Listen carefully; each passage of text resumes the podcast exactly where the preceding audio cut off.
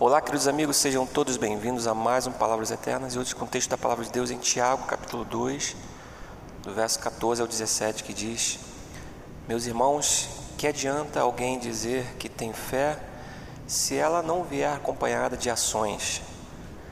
Será que essa fé pode salvá-lo? Por exemplo, pode haver irmãos ou irmãs que precisam de roupa, e que não têm nada para comer.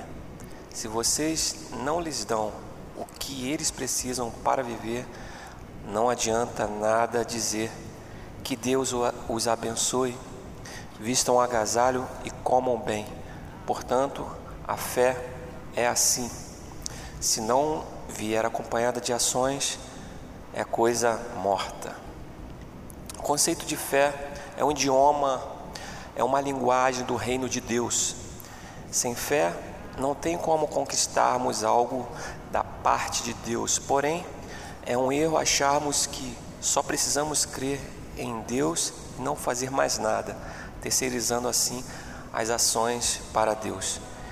E a palavra crer é uma parte importante, mas o poder de Deus é que se manifesta quando colocamos em prática esta palavra.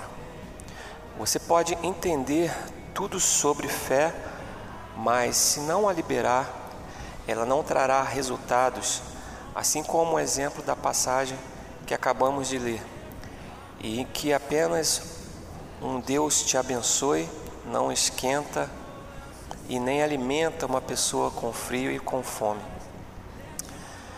É da nossa boca que tem que sair palavras de bênçãos, e somos nós que tornamos ou tomamos determinadas atitudes alinhadas com as promessas de Deus. Enfim, precisamos fazer a nossa parte e dar o primeiro passo para que Deus estenda o chão debaixo dos nossos pés.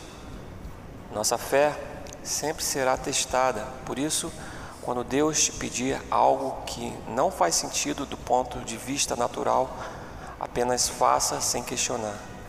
Haja provando que a sua fé não é teórica, mas prática. Você se lembra? Você se lembra de Abraão? A história de Abraão.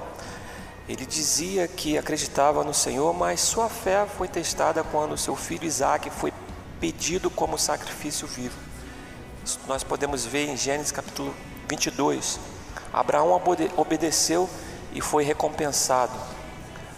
As nossas ações sempre vão denunciar se cremos de fato na palavra de Deus ou se apenas dizemos que cremos. Por isso, aproveite cada oportunidade para colocar a sua fé em ação e você verá que resultado maravilhoso terás. Eu gostaria de orar com você.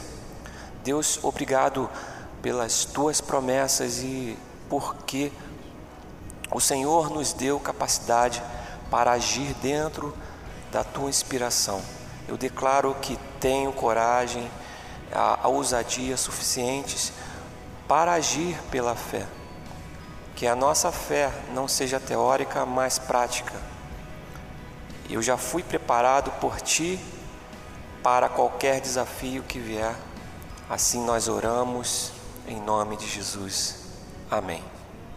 Bom, se você acredita, coloque em prática este devocional. Este foi mais um Palavras Eternas. Que Deus te abençoe e até a próxima.